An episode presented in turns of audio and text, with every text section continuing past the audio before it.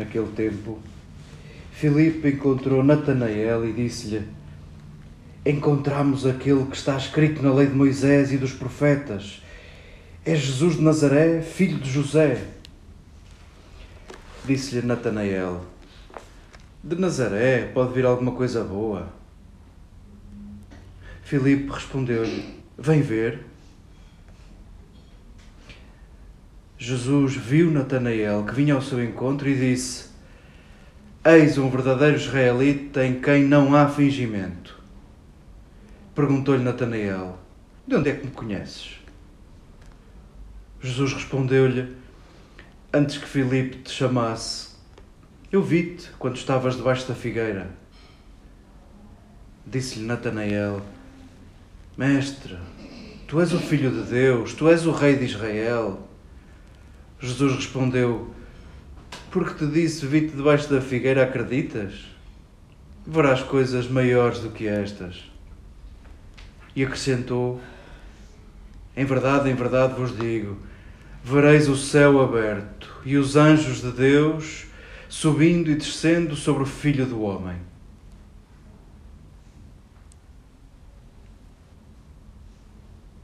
Queridas irmãs, queridas amigas, celebramos a centralidade de Jesus na nossa vida, por isso nos juntamos à volta da mesma mesa, alimentados do mesmo pão, da mesma palavra, alimentados dos mesmos gestos de Jesus que não queremos esquecer, que queremos repetir a cada passo. Por isso nos encontramos a meio do nosso dia, celebramos a centralidade de Jesus Hoje queremos lembrar um dos íntimos de Jesus, Bartolomeu. E comecemos por dizer que não sabemos quase nada da vida de Bartolomeu, para não dizermos não sabemos nada da vida de Bartolomeu, mas não queremos esquecer este dia, não queremos esquecer este companheiro de Jesus, porque mesmo sem sabermos muito, sabemos que é isto que queremos ser. Queremos ser dos íntimos de Jesus. E ao dizermos que queremos ser íntimos de Jesus, já é um programa de vida. Estamos disponíveis a descobri-lo nos próximos e a dá-lo a conhecer nos próximos.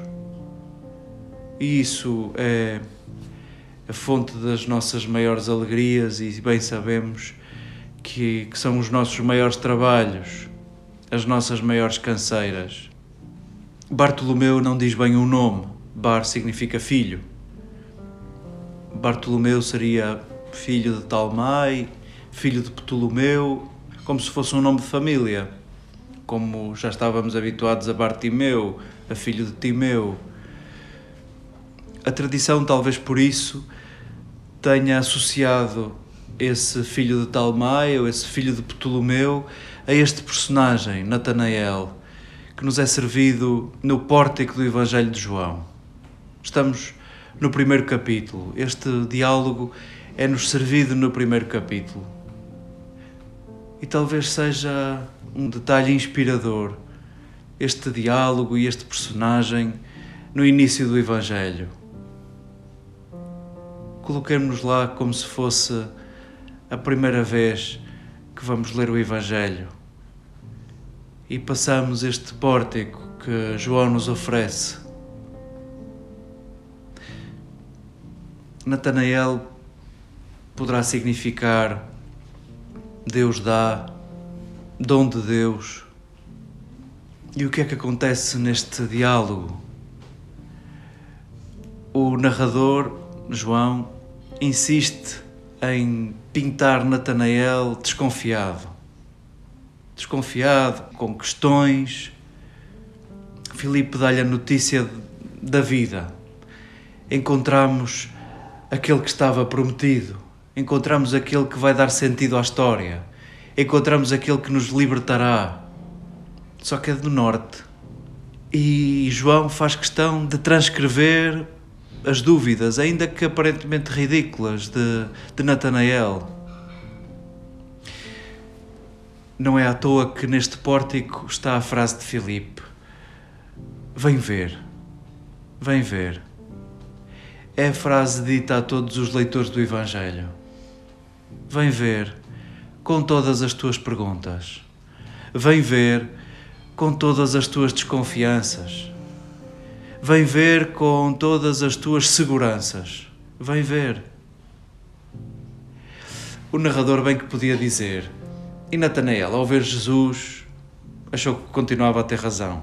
Ou então, Natanael, ao ver Jesus, começou a duvidar de si próprio. Mas não. Diz-nos o narrador. E Jesus viu Natanael. Jesus viu Natanael que vinha ao seu encontro e disse: Eis um inteiro. Eis um inteiro. Eis um que não precisa de disfarçar. Eis um que não precisa ter vergonha. E porventura também é um detalhe de João a quem lê o Evangelho, a quem se aproxima do Evangelho, buscando Jesus, carregado de dúvidas, carregado de questões, carregado de desconfianças, é visto por Jesus. É visto por Jesus. E essa sua condição é louvada. Eis um inteiro. Eis um com as suas questões. Eis um com as suas interrogações. Eis um com as suas dúvidas. É esta a frase que nós ansiamos por ouvir a vida inteira. Queremos que seja esta a frase do nosso encontro face a face com Jesus. Eis um inteiro. Eis um inteiro. Que bom, um inteiro possa este texto ajudar-nos a reconciliar-nos com, com quem somos, com as nossas características. Nós que nos fomos habituando e tão mal isso nos foi fazendo a separar as nossas características entre qualidades e defeitos. Não sei se Deus cria defeituosos. Nós que entre nós vamos alimentando a imagem do Deus Criador e Omnipotente tudo o que ele criou foi tudo muito bom. É o que nos diz o livro de Gênesis. Tudo muito bom. E possa este texto reconciliar-nos com as nossas sombras, com as nossas características, com aquilo que somos. Somos feitos do mesmo que Natanael, das mesmas dúvidas, das mesmas seguranças e inseguranças, das mesmas hesitações, das mesmas desconfianças a verdade é que o que João tem para dizer-nos no seu Evangelho é que a aceitação de Jesus desarma Natanael.